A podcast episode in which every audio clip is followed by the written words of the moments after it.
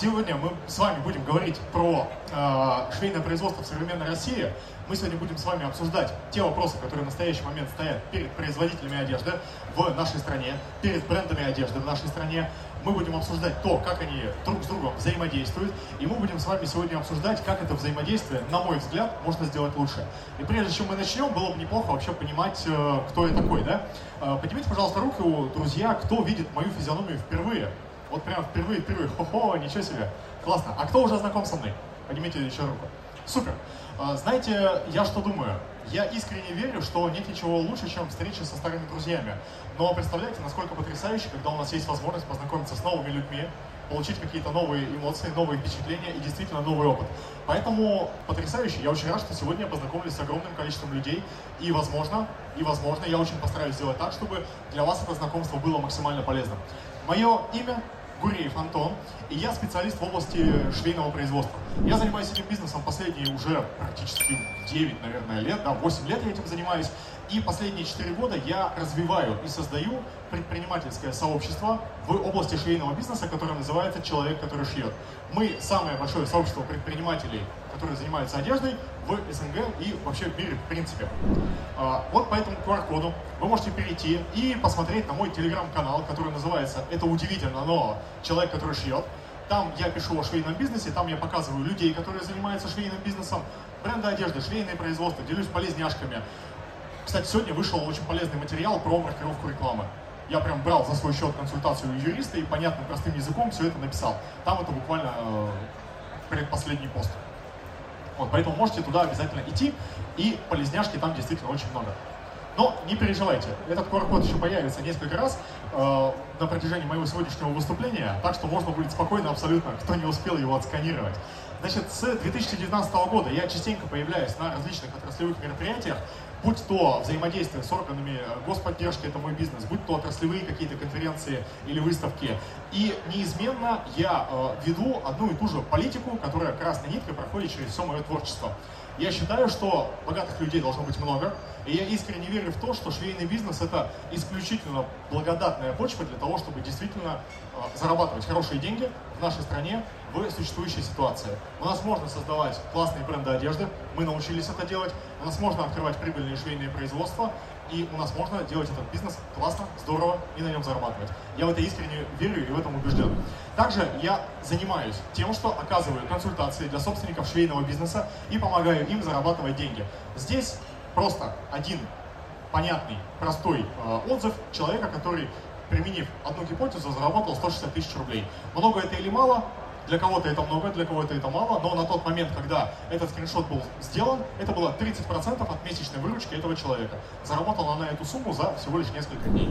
Также, соответственно, у нас проходит достаточно большое количество обучающих программ. Мы помогаем людям зарабатывать деньги на швейных производствах, мы помогаем людям зарабатывать деньги на своих брендах одежды и развиваем предпринимательское сообщество. Встречи проходят по разным городам. Вы можете увидеть, э, что мы собираем и в Питере, и в Екатеринбурге, и в Краснодаре, и в Москве. Достаточно активно, потому что я верю в то, что если э, людей не собирать вот так, как здесь сейчас, в офлайне, может быть, из разных городов, и давать возможность тем людям, которые вот, без меня вот, друг с другом не познакомились, обмениваться опытом, то вся моя работа будет значительно менее эффективной. Поэтому я искренне убежден, что личные встречи это тоже очень полезно. Ну и, собственно говоря, э, есть социальные сети, можно на них будет перейти, кто не успел в первый раз, тот же самый QR-код. Вот я вижу, что несколько человек все-таки приняли решение. Потрясающе. Если вы развиваете швейный бизнес, хочу вам э, дать тоже полезные контакты. Я собственник крупнейшей в сети, э, в Телеграме, базы, Телеграм-чатов и Телеграм-каналов по швейному бизнесу. Если вы хотите найти конструктора, вам поможет чат «Экспериментальный цех». Если вы хотите найти себе производство, вам поможет каталог швейных производств. Если вы хотите найти себе сотрудников, ваш бренд одежды или швейное производство, вам помогут вакансии швейного производства. Поднимите руку, кто когда-нибудь пользовался этими ресурсами. Есть тут такие люди? Отлично. Половина зала пользуется этими ресурсами. Если что, это все я создал, и я это все дело развиваю. Даже если вы не знали меня, вы в любом случае со мной уже так или иначе работали или соприкасались. Итак, собственно говоря, коротенькая а, такое резюме обо мне закончено. И теперь давайте переходить к сути. Давайте поговорим о том, что из себя представляет швейный бизнес сейчас в 2023 году. Во-первых, мы сейчас находимся на очередной уникальной ситуации, когда у нас вроде как э, внешняя обстановка достаточно тяжелая и напряженная, но при этом в бизнесе открывается очередное окно возможностей. Я называю это таким образом. Если кризис это окно возможностей, то последние 8 лет мы как будто бы в витражных стеклах находимся, потому что это все идет последовательно, постоянно. И есть только одна интересная закономерность. Кризисные ситуации становятся плотнее.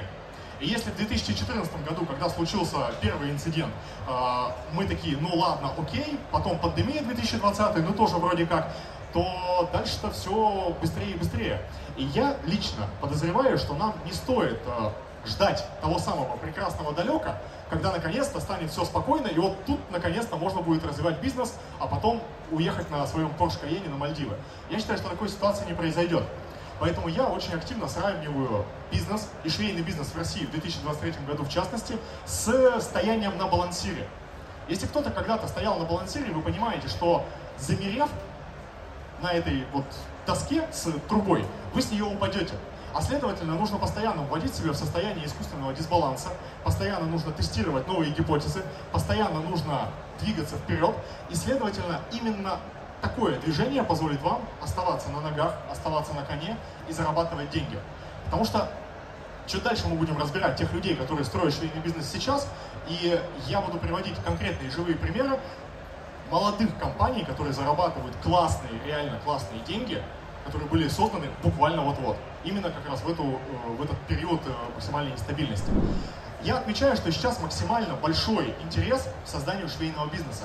Эти скриншоты просто из моей лички, когда люди пишут мне какие-то вопросы, связанные с открытием собственного швейного производства или с созданием собственного бренда одежды.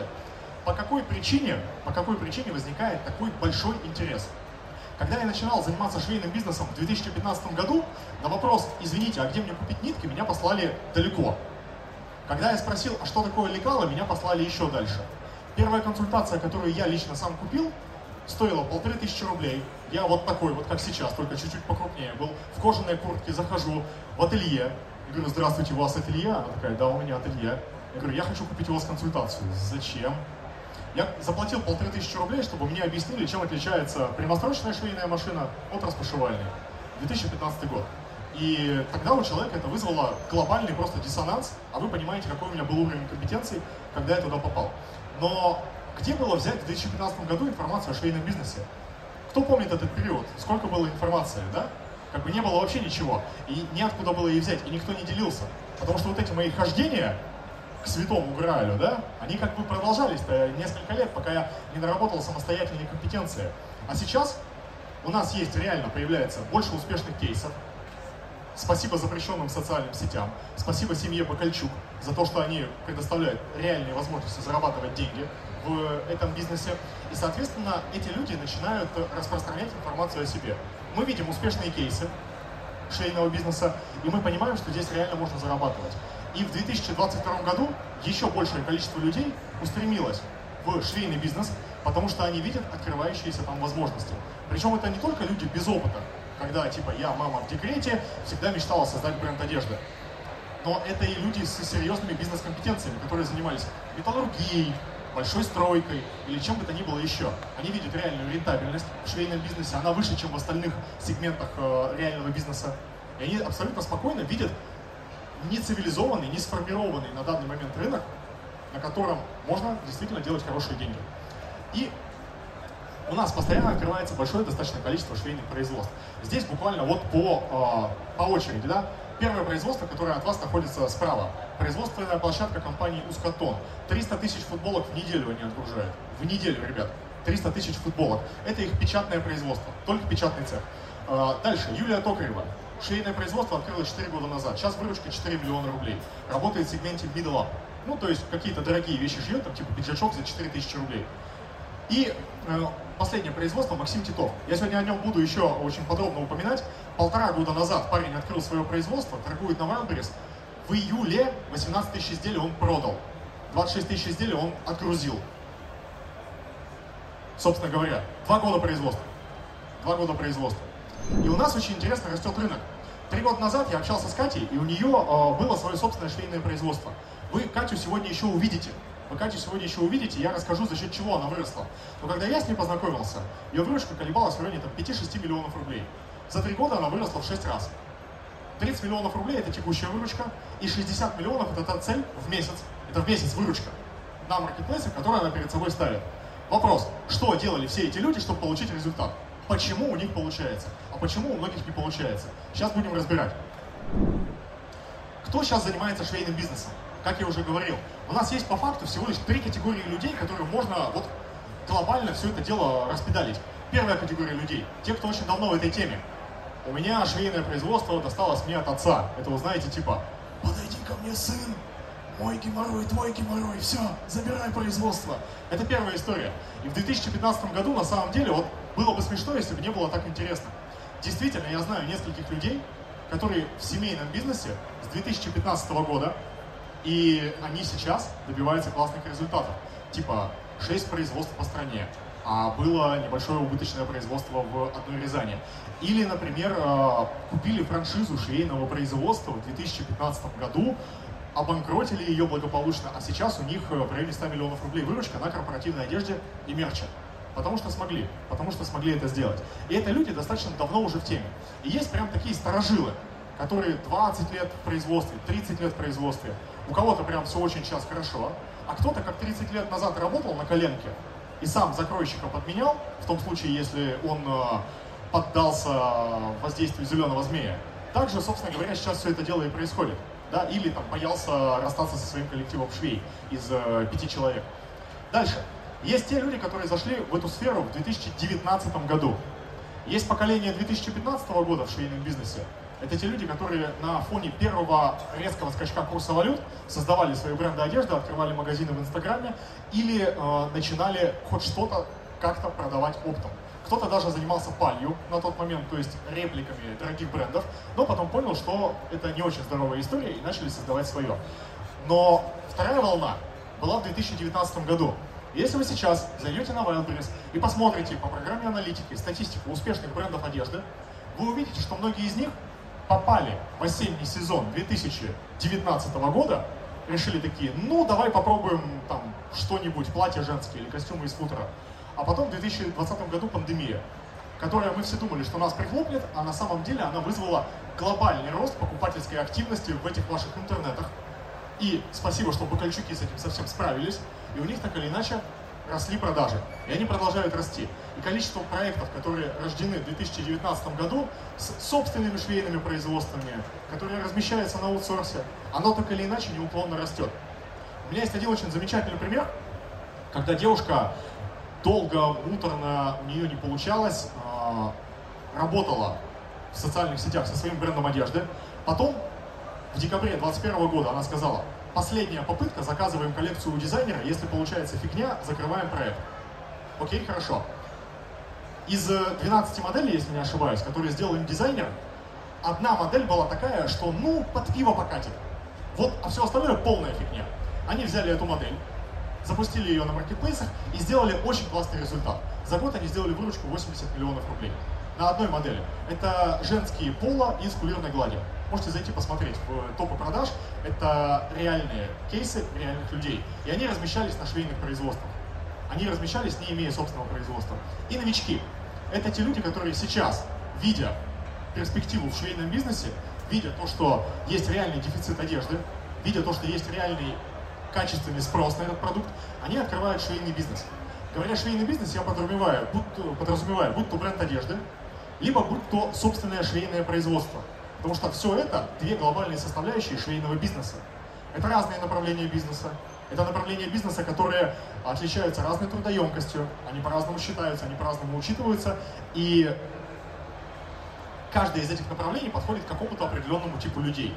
Ну, то есть не получится сделать так, что вот у тебя есть бренд одежды, и ты чисто по фану открываешь себе швейное производство. Блин, come on, это надо любить. Если ты занимаешься швейным производством, то ты либо это любишь, либо ты ежедневно страдаешь. Вот. Мне кажется, что уж лучше любить то, что ты делаешь. Вот. А есть люди, которые заходят туда без э, бюджета, просто на мечте. Это начинающие, амбициозные девчонки или ребята, которые так или иначе начинают в этом бизнесе разбираться. У кого-то получается, у кого-то не получается, но так или иначе большое количество людей сейчас устремляется в этот бизнес и начинает в нем стараться зарабатывать деньги. В конце своего выступления я рассмотрю те факторы, которые считаю ключевыми для успеха вообще человека, который занимается швейным бизнесом.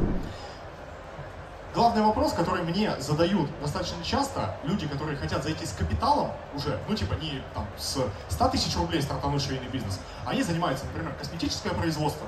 Они мне говорят, Антон, выгодно ли вообще и возможно ли производиться в России, чтобы это было нормально по деньгам? И я считаю, что в большинстве случаев в России производиться выгодно и можно до определенного объема. До тех пор, пока вы не будете вырабатывать, ну, к примеру, 3-4 тысячи единиц на один артикул, вы спокойно можете производиться абсолютно в России. Это позволит вам лучше контролировать качество, это позволит вам более гибко размещаться на швейных производствах, в том случае, если у вас налаженная работа с этими производствами и налаженное планирование поставок, и налаженные, соответственно, взаимоотношения с вашими подрядчиками. И у вас подрядчиков больше, чем один. Потому что если у вас один подрядчик, то ни к чему хорошему это никогда не приведет и никогда не приводило. Но если вы идете прямо в большие объемы, то абсолютно честно и понятно надо говорить. Существуют страны, которые шли значительно дешевле, чем в России. Это Киргизия, это Турция по ряду позиций, это Китай во многих позициях. Но при этом надо помнить о том, что где бы вы ни размещали свои заказы, куда бы вы ни отдавали свои деньги, вам нужно помнить одну простую штуку. 90% подрядчиков в Киргизии не получают третий заказ. Третий заказ 90% подрядчиков не получают. По какой причине? Потому что они косячат на первых двух, а третьего заказа им уже как бы не дают, потому что это слишком большие убытки. То же самое вам отгрузят и в Китае. То же самое вам отгрузят и в Турции, если не будет полноценного, хорошего шеф-надзора. Я хочу, чтобы вы унесли одну простую, классную мысль. Где бы вы ни размещались, контролируйте производство. Ваш подрядчик по производству – это не тот человек, с которым вам к алтарю нести. И лучше, если у вас будут взаимоотношения на фоне брачного контракта с этими людьми. Тогда все будет замечательно, и тогда ваша работа будет идти значительно дольше. И я рекомендую еще во взаимоотношениях с подрядчиками пользоваться одним простым правилом. Я называю это правило правилом мудака. Кто-нибудь слышал когда-нибудь правило мудака?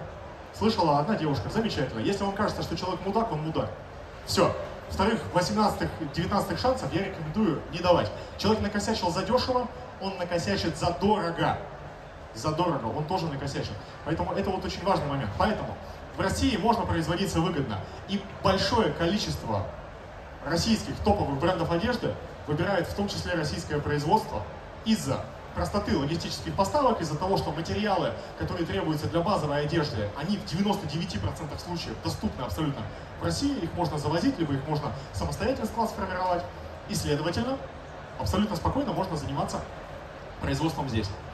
А, кому вообще сейчас на территории России может потребоваться свое собственное швейное производство? Бренды одежды. Причем я говорю именно о брендах одежды, я не говорю о торговых марках. Что такое бренд вообще? Бренд — это некое послание, зашифрованное в форме вещей. Вот когда мы говорим про э, «вот что я люблю», или «невозможное возможно», или «просто сделай это», у нас сразу возникает ассоци... ассоциативная цепочка. Мы сразу понимаем, о каких вещах идет речь. Так вот, именно потому, что люди транслировали ценности и привязывали это к одежде, это становится брендом. Но если мы просто производим одежду с логотипом, это торговая марка. Ни в том, ни в другом нету ничего ни хорошего, ни плохого. Это просто разные степени ведения бизнеса. И можно продавать 18 тысяч изделий в июле, при этом не являясь брендом. А можно создавать бренд и продавать э, ничего вообще. Потому что люди ну, просто еще не успели понять твои ценности, не успели понять, кто ты. Поэтому в этом отношении брендом одежды частенько требуется собственное швейное производство, либо какие-то подрядчики. Селлером маркетплейсом. Здесь все достаточно легко. Если человек попадает в струю, если он действительно дружит с цифрами и в состоянии реально анализировать ситуацию, которая происходит в его торговом кабинете, то у него растут объемы. То есть в чем заключается смысл работы на маркетплейсах? Тестировать гипотезы, выводить из ассортимента то, что у тебя не идет, и наваливать объемов то, что у тебя идет. Одна, может быть, две модели. И за счет этого делать оборот и делать деньги. И в какой-то момент люди решают, что, блин, наверное, мне проще открыть свое швейное производство, потому что, ну, потому что, типа, оно более гибкое, оно дешевле, ведь подрядчик на мне зарабатывает, следовательно, я эту прибыль буду класть себе в карман. Ну и, соответственно, у меня будет меньше проблем с браком. Вот это три основные мотивации, три основные причины, почему люди селлеры маркетплейсов либо бренда одежды хотят открыть собственное швейное производство. Также дизайнеры и мечтатели. Вот есть дизайнеры, которые прям дизайнеры, которые создают какие-то вещи, которые нужны людям. А есть мечтатели, которые создают вещи, которые интересны им. Это такая, знаете, чешуя с кожи с жопы дракона. Она нужна только ему, интересна только ему, его никто не, не понимает и не ценит. Но он продолжает творить, потому что не творить он не может. И, соответственно, оптовики и те, кто занимается тендерной историей. То есть, если мы работаем на э, госсегмент, если мы работаем в коммерческих тендерах, очень часто люди открывают свое швейное производство для того, чтобы, опять же, получить большую гибкость в исполнении заказов. Какие у нас текущие проблемы на российском уровне, на, на российском рынке швейного производства? В первую очередь, это низкий уровень сервиса. В частности, если вот откатиться там лет на пять назад, ну хотя бы в 2017 год, наверное, 2018, то что такое сервис, вообще в целом швейное производство, оно не задумывалось в принципе. Потому что каким образом помочь своему заказчику, что необходимо ему предоставить для того, чтобы он мог качественно разместить свой заказ. Какие-то менеджеры, которые могли бы помочь, а, ответы. Ну, короче, банально, а, не было ни сервиса, ни какой-то культуры вообще бизнеса. Потому что отдаешь свой заказ и потом просто тихонечко молишься, что тебе его отдадут, желательно в срок и желательно то, что ты заказал. Такие проблемы возникали очень у многих. И до сих пор, к сожалению, не до конца еще ушел тот тип подрядчика, тот тип швейного производства, который плохо исполняет свои обязательства. Но, к счастью, чем плотнее кризисные ситуации в нашей стране, тем сложнее таким людям вести бизнес. Потому что они работают от одного кассового разрыва до другого, они не считают никакие свои показатели и не понимают, с каким ассортиментом они действительно могут работать. А следовательно, таких компаний закрывается в России все больше и больше. И остаются те, кто умеет считать, кто умеет выполнять свои обязательства и кто действительно работает на результат и для себя, и для своего партнера. Отсутствие предпринимательских компетенций. Швейный бизнес, если сравнить его, например, ну, с пиццерией, это очень дешевый бизнес для входа. Сколько денег нужно, чтобы открыть пиццерию в городе в 15 тысяч населения? От 7 до 10 миллионов рублей. Сколько денег нужно на то, чтобы открыть швейное производство на 10 человек?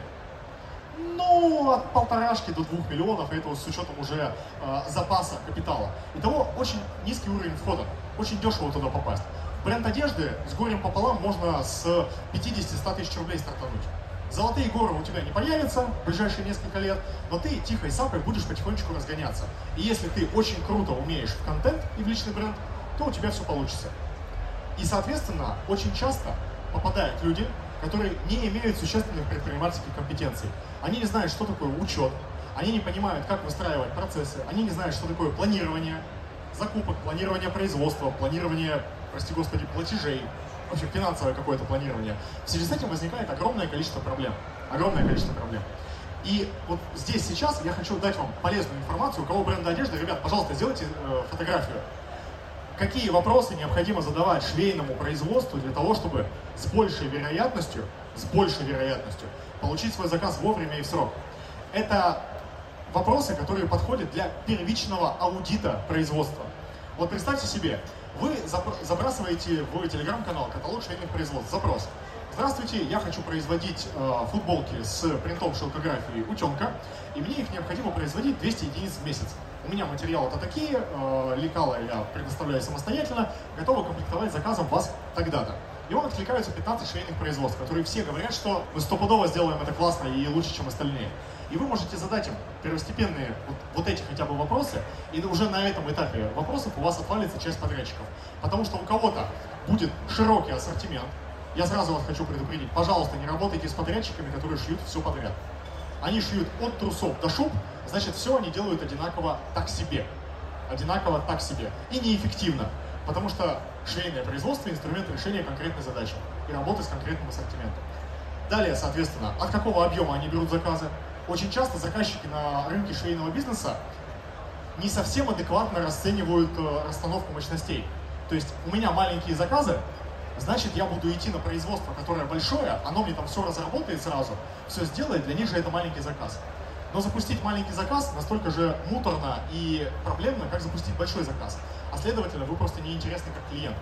И вам нужно на каждом этапе пользоваться своими инструментами решения своих задач. У вас маленькие заказы, идете в мелкосерийное производство, либо в эксперименталку. У вас большие заказы, welcome на крупное производство, планирование минимум на квартал вперед, либо идем на иностранные площадки. И там уже получаем результаты от своей работы. Далее. Проблемы с персоналом. Ключевая проблема, которая существует сейчас не только на рынке швейного производства, она в целом вообще везде у нас в России, это проблемы с персоналом.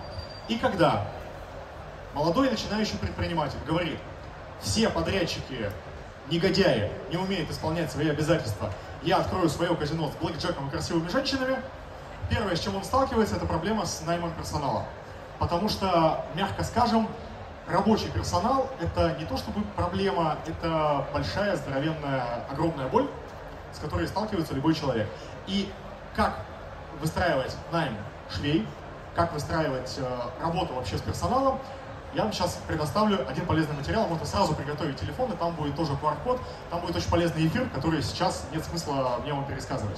Короче, вот здесь, если у вас швейное производство, или вы вообще задумывались о открытии своего швейного производства, пройдите, пожалуйста, посмотрите эфир. После того, как вы посмотрите этот эфир, мы предоставим вам пример вакансии, как нанимать швей. Там вам, ну, типа, все автоматически произойдет само. Здесь примерно полтора часа моих практических э, инструментов и кейсов того, как, кто и где нанимает персонал. Почему не стоит открывать швейное производство в Питере или в Сочи? Почему Тверская область это круто? Почему э, в Москве открывать производство так же сложно, как и в Подмосковье? И так далее, и так далее, и так далее. Ответы на все эти вопросы в полутора часах этого эфира есть. Так, успели? Все, потрясающе, спасибо. И, собственно говоря, вот этот тезис, который остался нераскрытым. Я лично глубоко убежден, будучи на рынке швейного бизнеса уже 8 лет, что адекватность в этом бизнесе – это главная валюта. То есть, в каком плане я говорю про адекватность? Я говорю про то, что адекватный человек старается не брать на себя тех обязательств, которые он не в состоянии выполнить. Я говорю о том, что адекватный человек в случае, если у него возникает форс-мажор, об этом предупреждает. Я говорю о том, что этот человек старается считать свои показатели и старается не лезть, э, ну, грубо говоря, в бутылку да, когда, ну, там, сейчас мы как-нибудь вырулим, сейчас мы как-то выкрутимся. Энтузиазм очень хорош на этапе создания бизнеса, когда тебе необходимо там, ну, в чем-то быстро разобраться. Но потом энтузиазм, он скорее привлекает больше проблем, нежели действительно реально денег или действительно реально каких-то решений. Потому что, взявшись за заказ, который ты не понимаешь, как делать, ты рискуешь не своими деньгами. Ты рискуешь в первую очередь чужими деньгами, а они отдавая тебе этот заказ, они не платят зарплату своим сотрудникам, и вот начинается вот эта цепная реакция. Доминошки посыпались уже. Поэтому я искренне считаю, что адекватность на рынке швейного производства – это главная валюта. И, соответственно, сейчас я хочу подойти к основному, ключевому, наверное, тезису, почему у некоторых подрядчиков, э, у швейных производств в России загрузка на полгода вперед, а некоторые не понимают, что они будут делать вот реально завтра. То есть на завтра уже работы нет на завтра уже непонятно, чем занять персонал, и на завтра уже непонятно, каким образом загружать работов, э, работы людей и как им платить зарплату. Я выделил пять факторов, которые приводят людей к успеху. Почему можно заработать, э, ну не знаю, там, раскроить 26 тысяч изделий, продать 18 из них за месяц, э, если твоему производству 2 года? Каким образом это можно сделать? Во-первых, это упор в продвижении и продаже. Очень часто люди, которые занимаются швейным бизнесом, вот в частности именно производственным швейным бизнесом, они категорически отрицают необходимость того, что им нужно вкладываться в продвижение и продажу своих услуг. Потому что, ну типа, кому надо, сам найдет. Хороший товар продаст себя сам. Или, может быть, э, я же занимаюсь производством, нафига мне вообще заниматься продвижением и продажами? Или есть один клиент, например, на швейном производстве есть какой-то один клиент, и он занимает 100% мощности. И они благополучно работают на него, на этого клиента. Но как только этот клиент уходит, либо начинает пересчитывать свою математику и понимает, что больше работать с этим э, производством ему не выгодно, то все производство сыпется. Поэтому первое, что необходимо делать, это выстраивать производство и продажи. В этом отношении я хочу вам порекомендовать очень классную, крутую, вот реально лучшую книгу по продажам, которую я лично сам читал. Она называется «Ама CRM. Продажи людям». Ее автор Михаил Токовинин, создатель программы Ама CRM.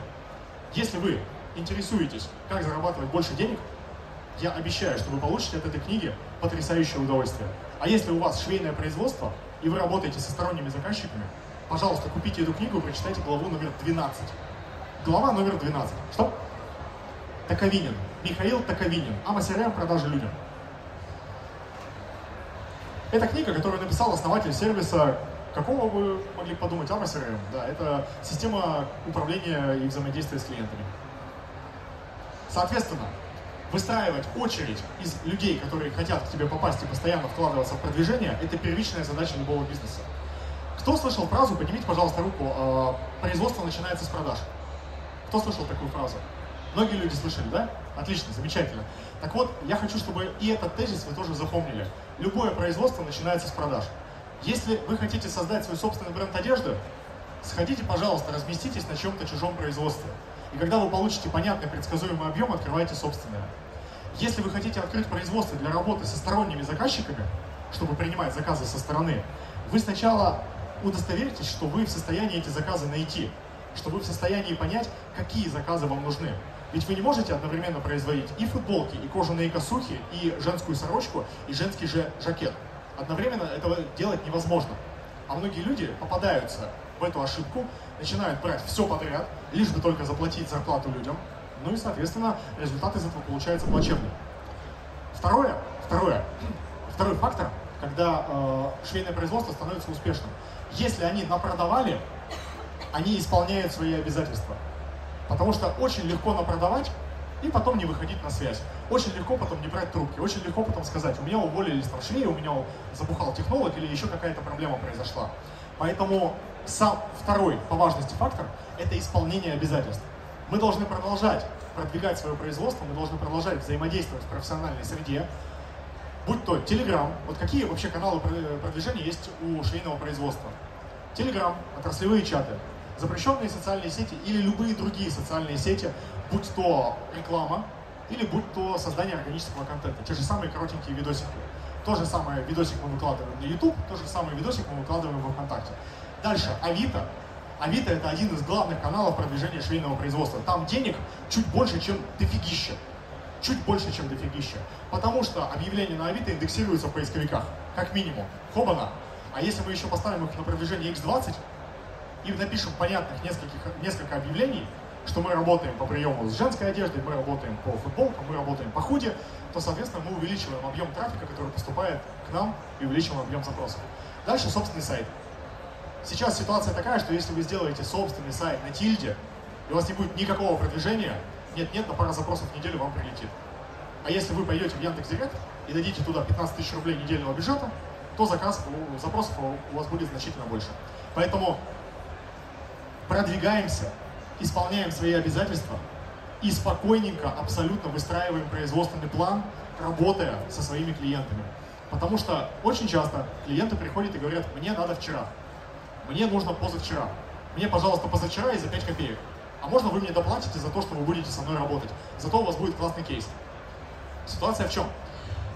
Я лично, как специалист, как э, бывший собственник двух своих собственных швейных производств и как человек, который регулярно работает с собственниками швейных производств, я категорически против того, чтобы люди работали на перспективу, чтобы люди работали а, ущемляя свои финансовые интересы. Потому что лучший способ заработать себе седые волосы и выпавшие зубы – это поработать ради кейса на перспективу. Тебе никто за это не будет благодарен, никто тебе не скажет доброго слова, зато ты потратишь свои деньги, свое время, и, может быть, потом когда-нибудь захочешь об этом вспомнить в разговоре. Так себе история. Поэтому я считаю, что швейное производство, во-первых, а, по предоплате, б, по предварительному сговору, то есть ставить производственный план. Вообще существует такая расхожая цифра, что швейное производство должно быть загружено, ну, хотя бы, хотя бы на квартал вперед. И тогда это позволит выстроить нормальные, нормальные производственные процессы хотя бы на квартал вперед. Но если нет такой возможности, начинаем с планирования на недельку, на две недельки, на три недельки. И когда вы начнете отсекать заказчиков, которым нужно вчера по себестоимости или даже немножечко дешевле, то к вам начнут приходить все больше и больше адекватных людей. А эффективность вашего производства будет значительно выше. Задние ряды.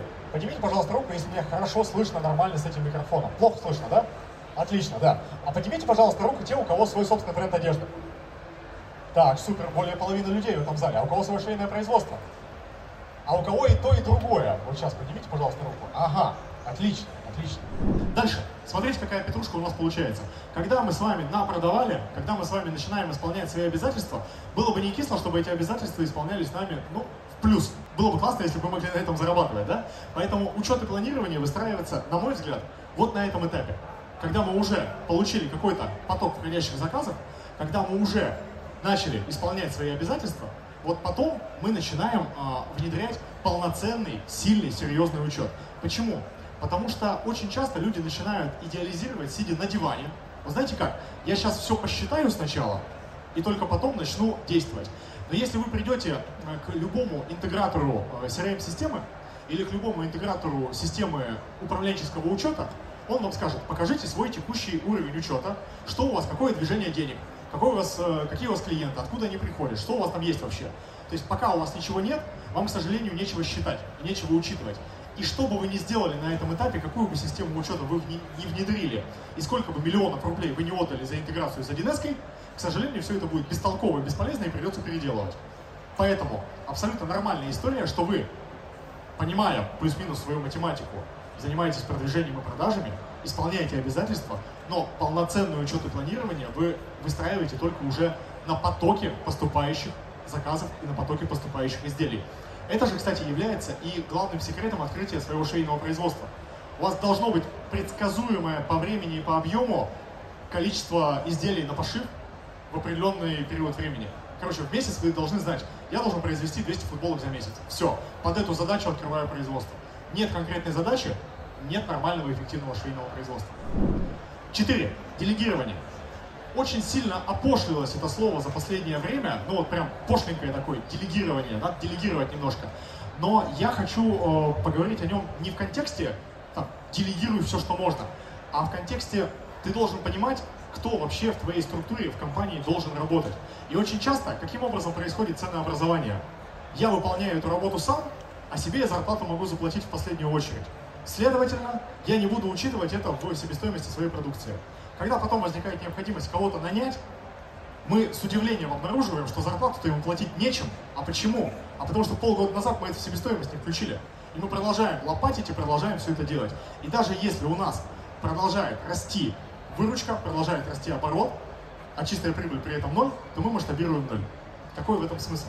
Поэтому сразу же необходимо понимать, кто будет работать у вас на предприятии, будь то мастера, будь то бухгалтеры на аутсорсе, будь то какие-то рекламные подрядчики, или будь то э, люди, которые помогут вам разгрузить. Банально личный ассистент. Банально, просто личный ассистент. И вы абсолютно спокойно включаете затраты на этих людей в вашу себестоимость. У кого есть личный ассистент из зала? Поднимите, пожалуйста, руку. Так, вот там вижу, там четыре руки. Смотрите, ребят, очень многие люди не нанимают себе личного ассистента по одной простой причине. Они думают, что это дор- долго, дорого и болезненно достаточно. У меня личным ассистентом работает девушка, которая работала бизнес-аналитиком в МТС. Она аналитик, она классная, она грамотная, она живет в Москве. Ее зарплата 20 тысяч рублей. Она выполняет какое-то личные поручения для меня или иногда даже и рабочие поручения. Если кто-то не нанимал себе личного ассистента и продолжает выполнять всю работу самостоятельно, подумайте о том, чтобы взять себе этого человека за пятнашку. Он будет где-нибудь в Перми, он будет супер рад такой подработке. И, соответственно, вы поднимете свою эффективность в разы. Кто не знает, какую задачу дать своему личному ассистенту, первым делом курьеров на него переведите, просто курьеров на него переведите и согласование каких-то логистических моментов. Это будет колоссальная разгрузка вашей головы, потому что я лично глубоко убежден, что предприниматель должен зарабатывать деньги и должен думать желательно о деньгах. Еще он должен думать о своей семье и о себе самом, но желательно, чтобы деньги зарабатывал. Поэтому я считаю, что меня мама не рожала для того, чтобы я общался с курьером. Сорян, ну, как бы вот, вот так я считаю. Вот. И энергия собственника. Вот это как раз э, краеугольный камень всего. Потому что смотрите, какая петрушка получается. Мы что делаем? Мы продвигаемся, мы продаем, мы постоянно взаимодействуем с какими-то людьми. Объем коммуникации, у кого швейное производство, объем коммуникации большой? Много, да? Достаточно. Постоянно общаемся, постоянно с кем-то контактируем. Постоянно нужно исполнять свои обязательства.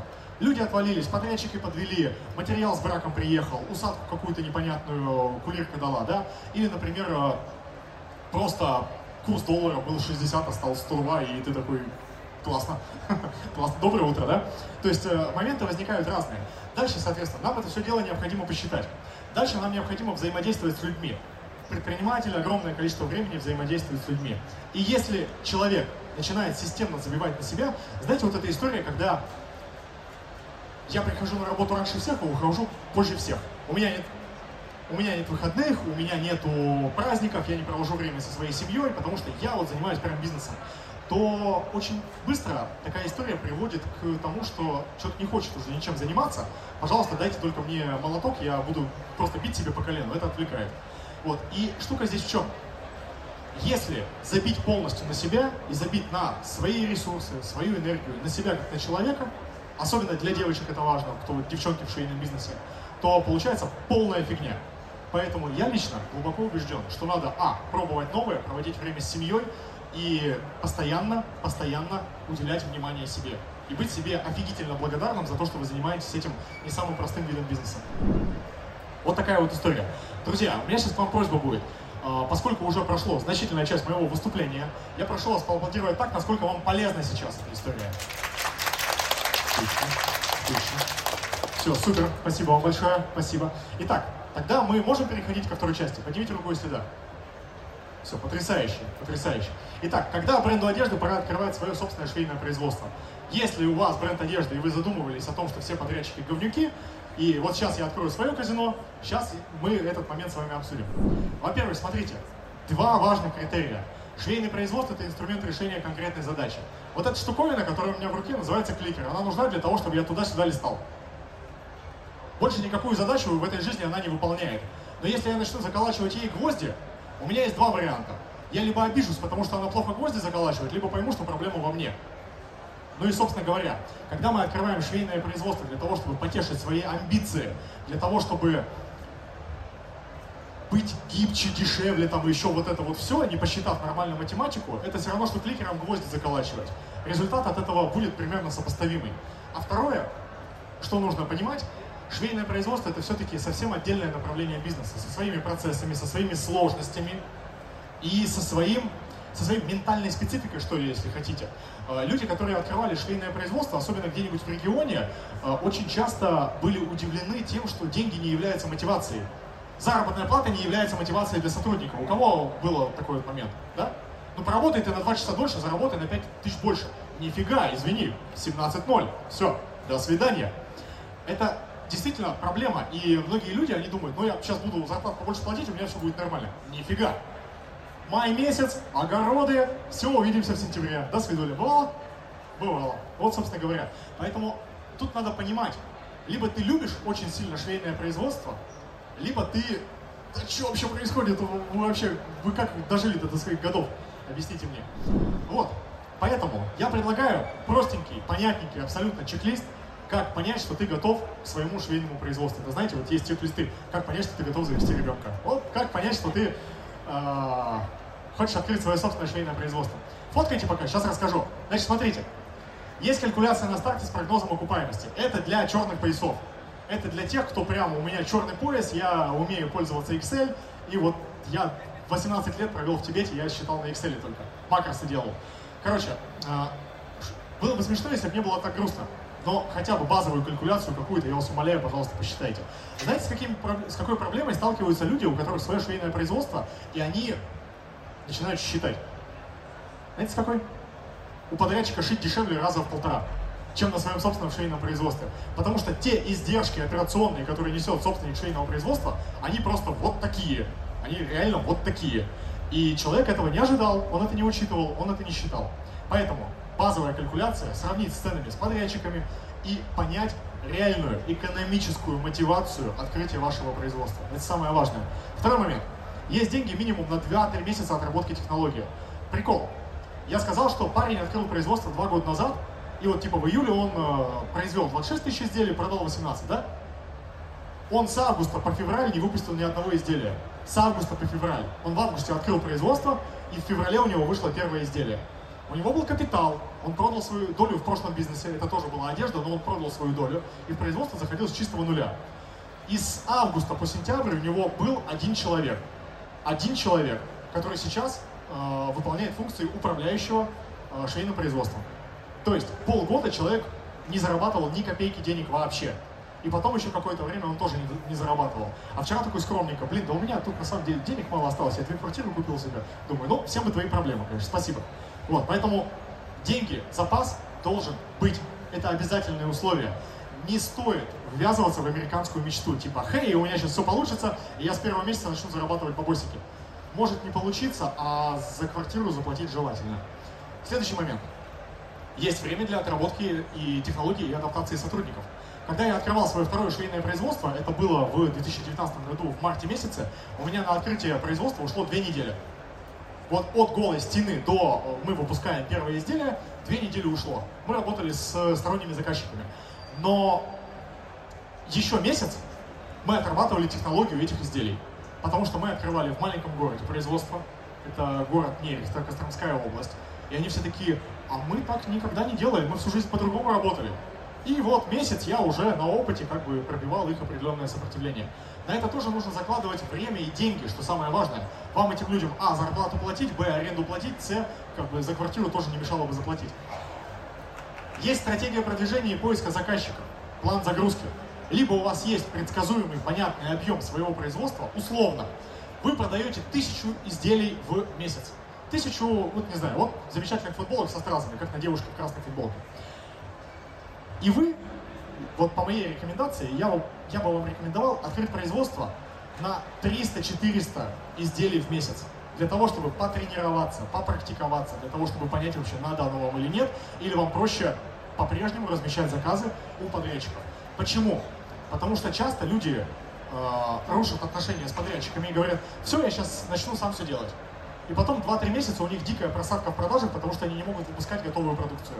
Вот такая вот история случается довольно часто, поэтому я вам рекомендую закладывать себе время на отработку технологий. Вам технолога нужно будет найти. Вам технолога нужно будет адаптировать. Не факт, что технолог, которого вы нашли и адаптировали, в состоянии справиться с вашими задачами. Ну, просто потому что вот не, подошли, не подошел он вам. Может быть, это человек, который привык все гиперболизировать, и любая проблема для нее это конец света. И это нагнетает обстановку в коллективе.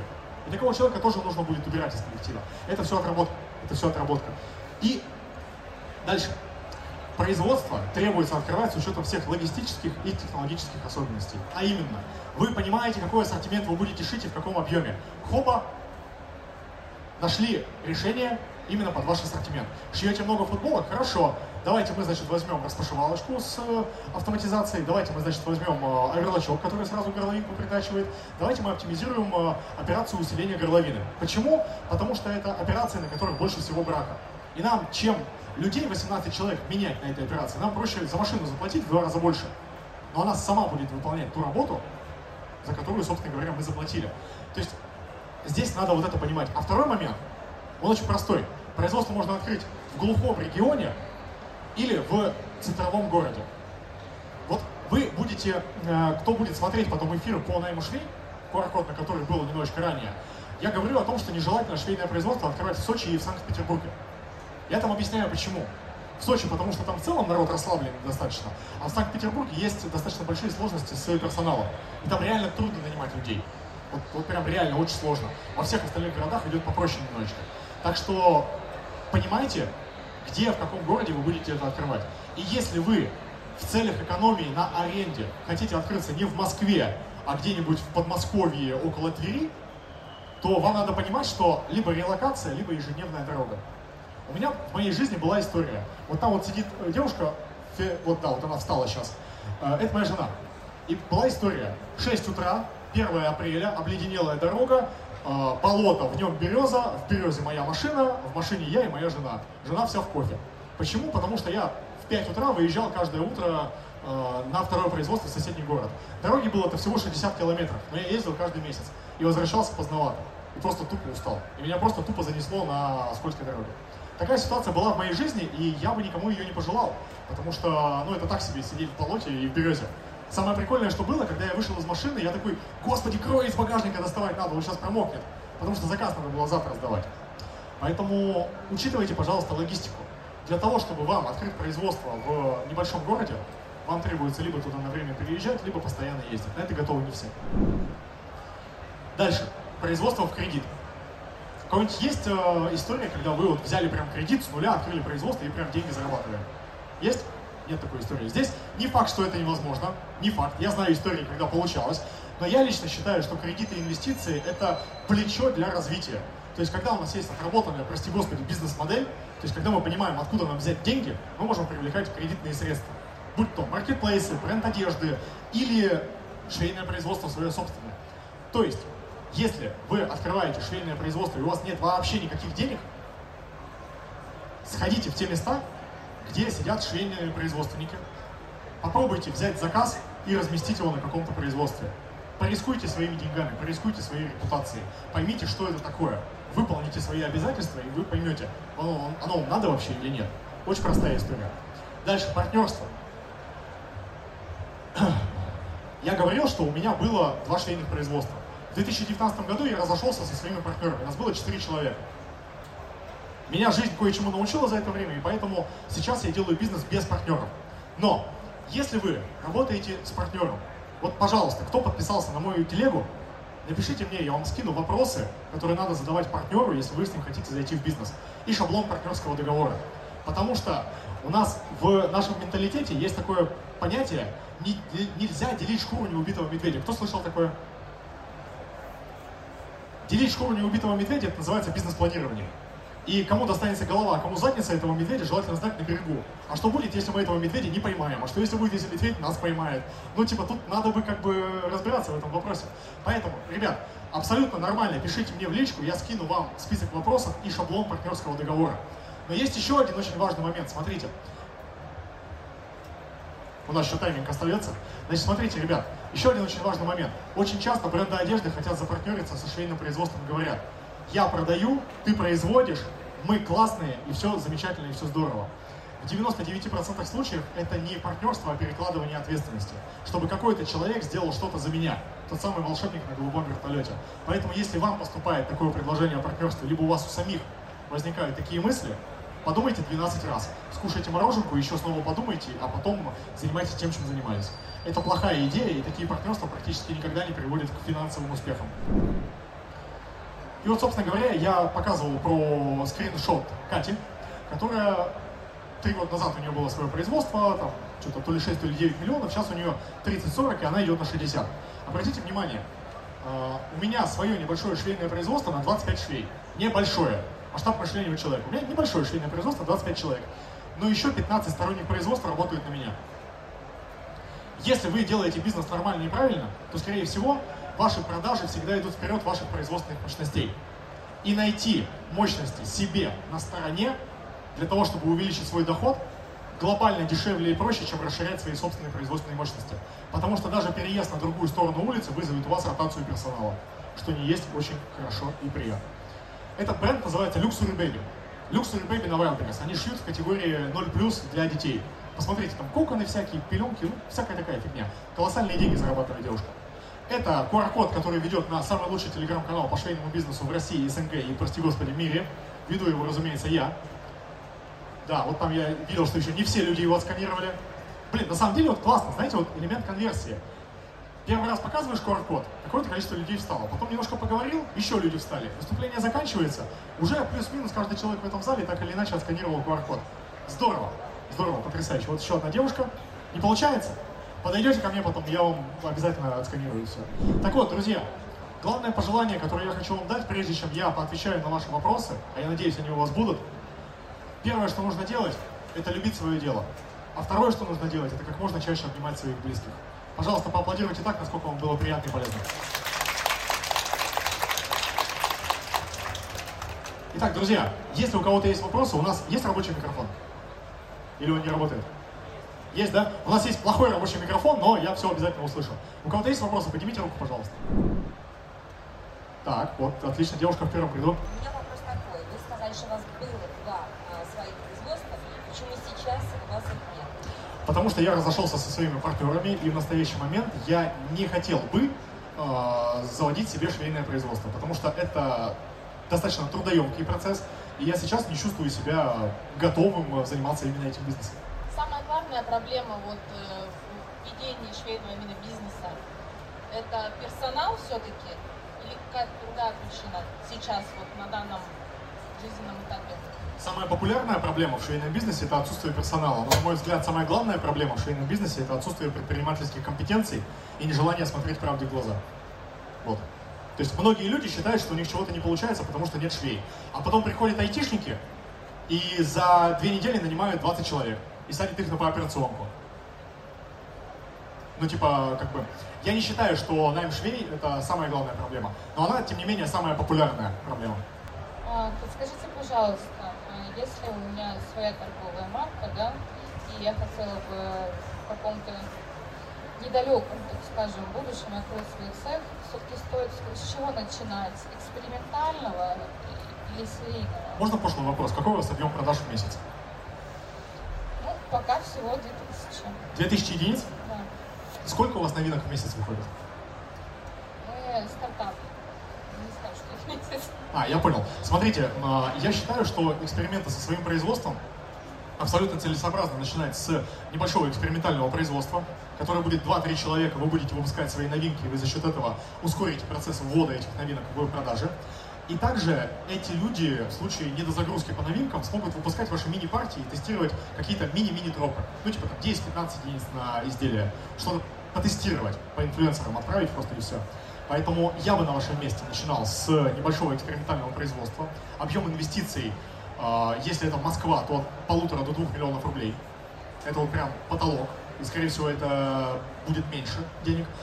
Серийное производство я бы вам рекомендовал открывать тогда, когда вы научитесь планировать свои закупки, поставки и уже планировать свои продажи. Только после этого открывать серийное производство.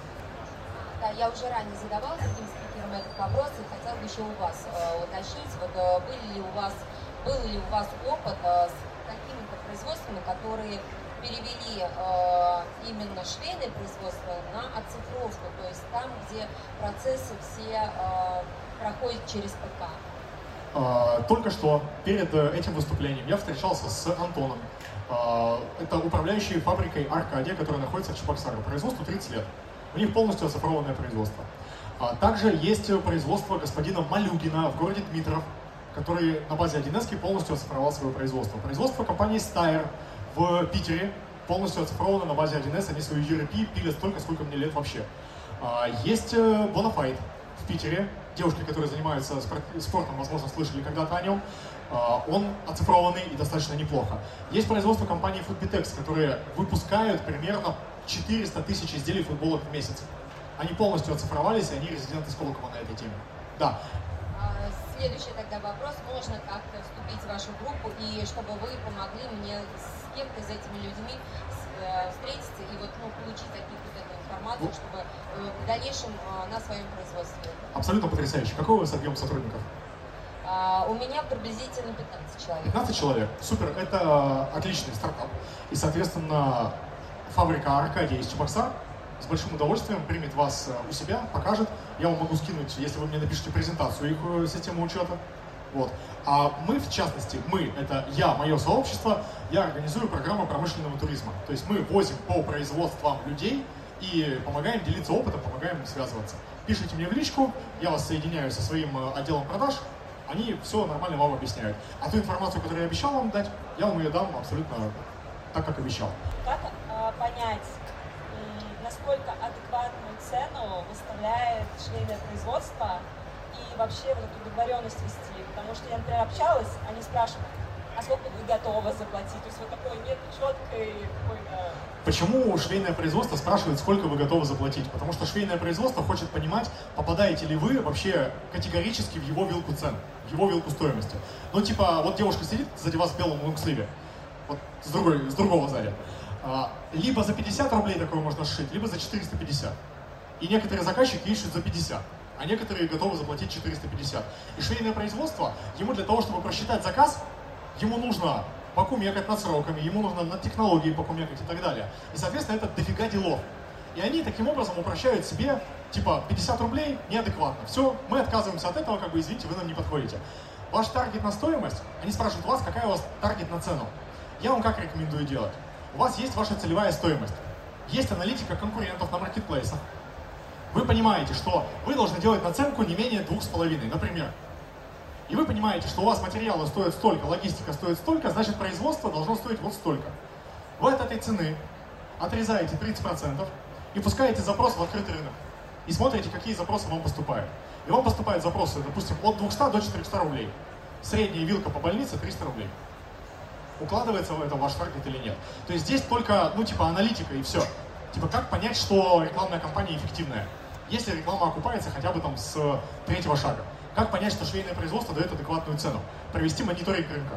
Еще тогда вопрос. Но смотрите, например, ты понимаешь, что ты можешь платить столько, а, но при этом понимаешь, что производство может сделать ну, как бы дешевле, да, ты можешь изначально назвать цену выше, чем было бы готово, ну, как, за которую готова взяться производство. Я, я бы вам рекомендовал э, выявить свой таргет на стоимость и попробовать поработать, исходя из него. Потому что очень часто люди в стремлении сэкономить 5 копеек, они уходят от э, вменяемого подрядчика к невменяемому, который готов на, э, работать за еду, при этом голодая. И, следовательно, не исполняет хорошо свои обязательства. Поэтому я бы вам рекомендовал работать с теми подрядчиками, которые даже чуть больше, более высокую стоимость называют по рынку. Скорее всего, они умеют исполнять свои обязательства. То есть, вот знаете, какой самый главный критерий? Мы возьмем вас в работу завтра. Все, бегите оттуда, бегите. У них загрузки нету, у них кассовый разрыв. Бегите оттуда. Меня были ситуации, когда я, меня отшивали и косячили на всю партию, но хорошо все исправляли. И мне кажется, что э, дать им заново было бы правильнее, что они уже знают всю специфику, второй раз не накосячат. Или думают, что все-таки лучше искать кого-то еще. А, Я считаю, что всегда должен быть э, альтернативный вариант. Это раз. То есть Я э, его, но не э, надо найти 22. Ну, то есть, вот серьезно, ко мне приходят ребята на э, личную работу. Личная работа большая на результат. И они говорят, Антон, мы хотим открыть свое швейное производство. Я им первое, что говорю, какой объем продаж? 9 миллионов в месяц. Я говорю, сколько у тебя подрядчиков? Один. Я говорю, о, здрасте, все, понятно. Все, давай сюда своего продукт-менеджера. Он говорит, у меня его нет. Я сам занимаюсь размещением заказов. Я говорю, о, здравствуйте, все понятно, нанимаем. И мы с этого начали, и ребята благополучно иксанули. Если человек косячит, но он при этом старается исправить ситуацию, я считаю, что это та самая главная валюта, которую я называю адекватностью. Да? Но как бы важно, чтобы просто на одних и тех же граблях мы не скакали. Вообще швейный бизнес это такая история, когда ну, это как каждый день как киндер-сюрприз. Ты не знаешь, что тебе сегодня подкинет а, это увлекательное путешествие, но при этом ты, э, если у тебя адекватные партнеры, они тоже тебя подведут.